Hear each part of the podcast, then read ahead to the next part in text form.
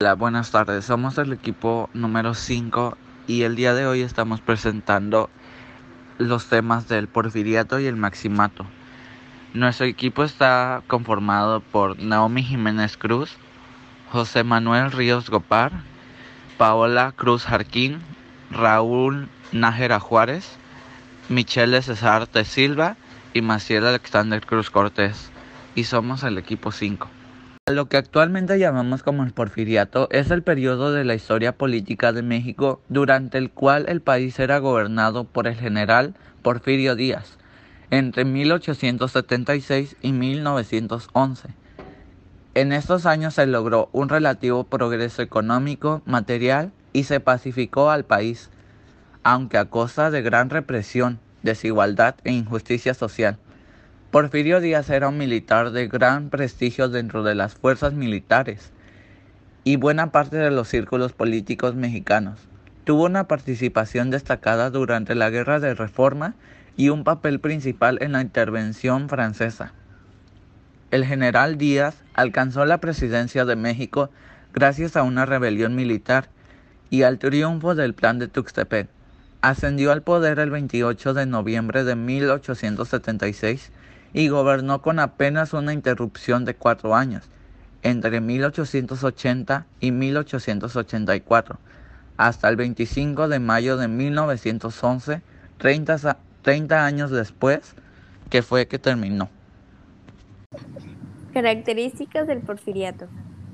El porfiriato es un periodo que se caracterizó en lo económico por traer progreso material y capital extranjero a México, así como por inversión en el campo de la minería y la agricultura, por impulsar la industria nacional y por comunicar al país con líneas ferroviarias y telegráficas. En lo político, fue un periodo de relativa estabilidad, pues se logró la, la pacificación del país, la cual se le llamó paz porfiriana.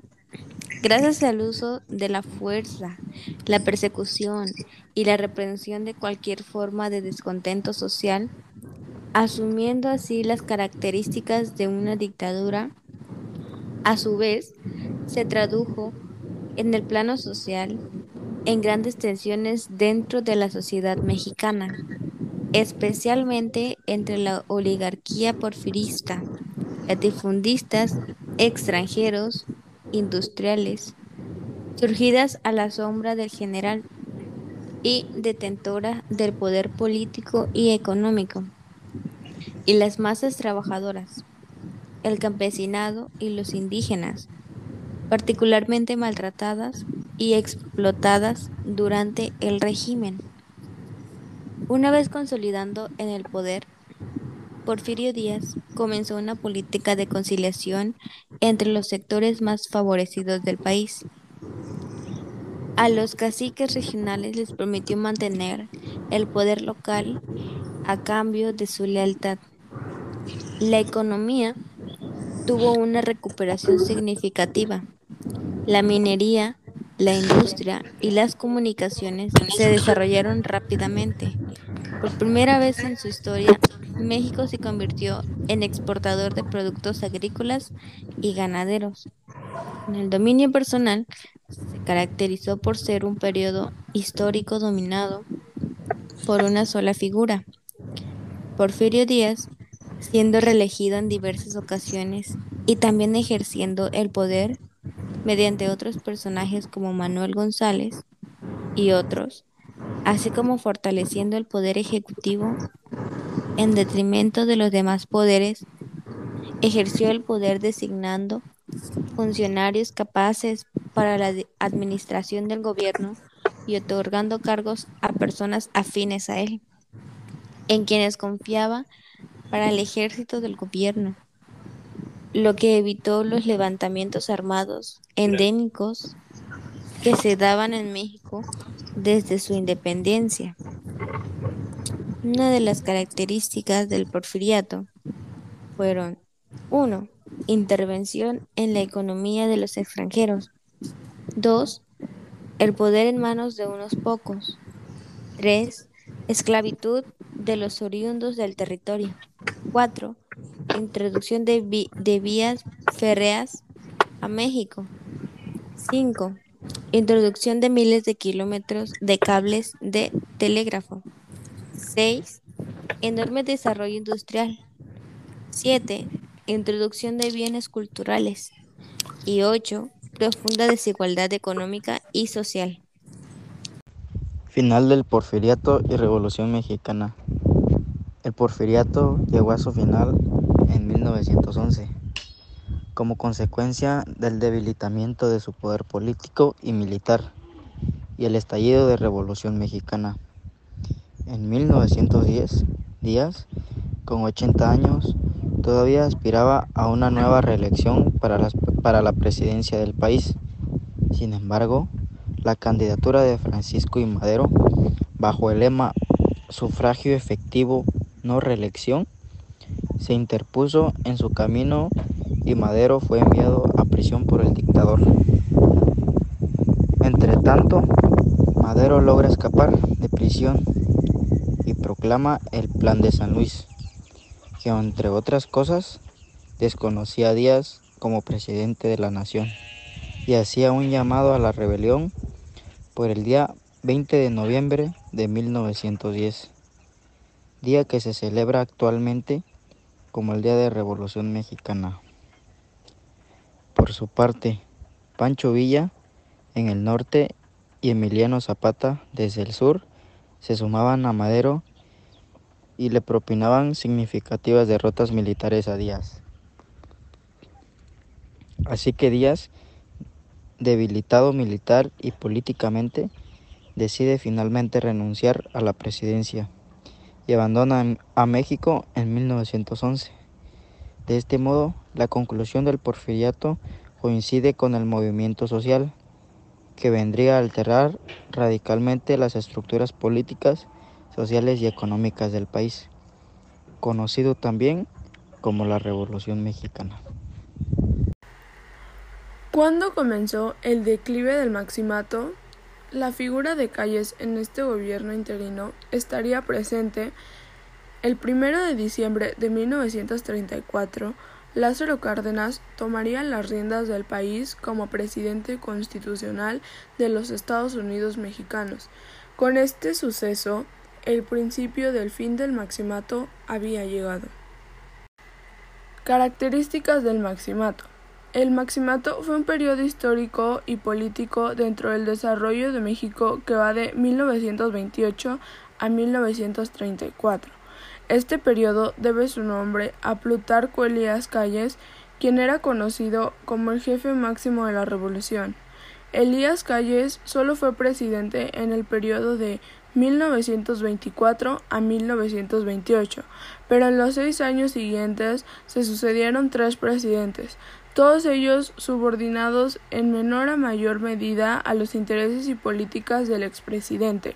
Es obvio que Calles ya no podía ocupar la presidencia en el periodo inmediatamente posterior al suyo, y tampoco habría de hacer uno después de la reforma constitucional que permitía la reelección no sucesiva, establecida a fin que Obregón volviera a la presidencia.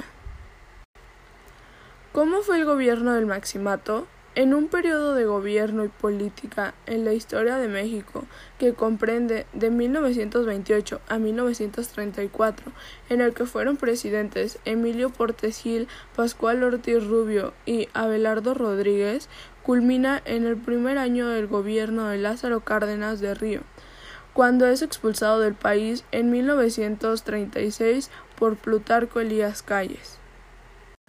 Los presidentes y sus respectivos mandatos son los siguientes. Emilio Portes Gil, desde 1928 a 1930, designado por el Congreso para sustituir al presidente electo Álvaro Obregón, asesinado antes de asumir el cargo. Dentro de su gabinete se encontraban cinco de los colaboradores más importantes del gobierno de Calles, entre ellos Luis Montes de Oca, secretario de Hacienda, y Manuel Pulk, Casaurán como jefe del Departamento del Distrito Federal. A finales de 1928, la idea de constituir el Partido de la Revolución correspondía a una necesidad no solo del círculo de amigos del presidente Portesil, sino en general del grupo gobernante. Puso en fin a la guerra cristera. En materia educativa se le concedió autonomía a la Universidad Nacional. En política interna se creó el Partido Nacional Revolucionario o PNR bajo la dirección de Plutarco Elias Calles. Así, el 4 de marzo de 1929 quedó oficialmente conformado el PNR, Partido Nacional Revolucionario. Fue uno de los peleles que durante su mandato fue el que gobernó más libremente, ya que Calles permaneció en Europa siete meses de los 14 que duró su gestión. Sin embargo, el mismo Portes Gil reconocería que era un deber de amistad y lealtad informarle de los altos preparatorios de la toma de posesión y desde luego de las personas que integrarían su gabinete, todas las cuales tendrían la aprobación de Calles. Pascual Ortiz Rubio, de 1930 a 1932, electo en las elecciones presidenciales extraordinarias de 1929, el periodo 1930-1934 hacer frente a las persecuciones de la crisis económica mundial iniciada en 1929. Se redactó la doctrina Estrada, la cual dice que México no debe juzgar ni para bien ni para mal los gobiernos ni los cambios en el gobierno de otras naciones. Se promulgaron la Ley Federal de Trabajo, la Ley de Crédito Agrícola y el Código Penal. Aceptó el ingreso de México a la Liga de las Naciones. Algunas de las instituciones que se crearon después de la revolución del maximato fueron el Banco Nacional de Obras y Servicios Públicos, Banobras, Petróleos Mexicanos Pemex, el Partido Revolucionario Institucional PRI y la Secretaría de, Educación Pública CEP. A los gobiernos que le siguieron se les conoce como gobiernos del maximato. Emilio Portes Gil Pascual Ortiz Rubio y Abelardo Rodríguez, quienes gobernaron de 1928 a 1934. Sin embargo, durante estos años la sociedad mexicana construyó los cimientos de sus instituciones fundamentales. El maximato. Obregón había sido asesinado y sus partidarios estaban reácidos a aceptar a Calles como heredero político del caudillo. Con paciencia y habilidad política, Calles apaciguó a los partidarios de Obregón declarando que no aspiraría a ocupar de nuevo la presidencia y designó como presidente provisional a un pacífico maestro y abogado Emilio Portes Gil, con la idea de retener el poder. Calles era el hombre fuerte de la nación. Asistía a todas las asambleas y juntas de gobierno y ninguna decisión se tomaba sin su consentimiento, por lo que llegó a conocérsele como el jefe máximo de la revolución. Asimismo, el periodo de 1928 a 1934, en el que Calles dirigió la política mexicana designando a los presidentes de Emilio Portes Gil, Pascual Ortiz Rubio y Abelardo Rodríguez, se le conoce como el Maximato de Calles. Los gobiernos del Maximato tuvieron que sobrellevar la terrible crisis económica internacional que desató en 1929 y que, como podrás recordar, se conoció como la Gran Depresión. Durante los años de la Primera Guerra Mundial, Estados Unidos había desarrollado su industria y aumentado su producción para abastecer de lo necesario a las naciones europeas que se encontraban bien enfrascadas en la guerra. Sin embargo, al terminar este conflicto, los países europeos recuperaron poco a poco su nivel de producción, por lo cual que la oferta de las mercancías se volvió muy superior a la demanda. Es decir, había más mercancías de las que el mercado mundial podía consumir, o sea que había una sobreproducción de mercancías. Las empresas estadounidenses detuvieron la producción y cerraron sus fábricas. El resultado fue el desempleo en masa de los trabajadores y la miseria de la sobrepoblación. Habría mercancías de sobra y la gente se moría de hambre. En esos años, cerca del 70% de las importaciones de México procedían de Estados Unidos y cerca del 75% de sus exportaciones se hacían a ese país. Al desatarse la crisis, disminuyeron las explotaciones y también los precios de las materias primas que México producía por el exceso de oferta. La reducción de las exportaciones provocó un descenso en las importaciones, pues México no tenía dinero para comprar. Primero cayó el precio de la plata, después el de los metales. Lo mismo ocurrió con el precio de petróleo, trayendo consigo mismo terribles consecuencias como la reducción de salarios y el desempleo. Todas las ramas de la economía, incluyendo el comercio, resultaron afectadas al. Al cerrarse las fábricas descendió también la actividad de los ferrocarriles. La clase obrera sufrió una cadena de despidos de masa, de suspensión de pago y de rebajas de salario, lo que dio como resultado la miseria y el hambre. Para culminar en 1930, ante el deterioro de la economía mexicana debido a la crisis mundial, Calles decretó la suspensión de la reforma agraria, esto es, la suspensión reparto de tierras, ya que consideraba que la nación no podía seguir gastando e indemnizaciones a los terratenientes para repartir tierras a los campesinos, pues consideraba que la felicidad de los campesinos no puede asegurarse dándoles una parcela de tierra si carecen de la preparación y de los elementos necesarios para cultivarla. Una larga sequía en 1929 y terribles inundaciones en 1932 empeoraron la situación. La escasez de los productos básicos provocó el aumento de los precios en el momento en el que los salarios estaban más deprimidos. Como comprenderás, los obreros y los campesinos, terriblemente afectados, organizaron huelgas, manifestaciones y levantamientos. Los gobiernos del Maximato combatieron los movimientos por medio de la depresión y de un nuevo instrumento de control, la recién aprobada Ley Federal del Trabajo que calificaba de ilegales las huelgas que realizaban los obreros.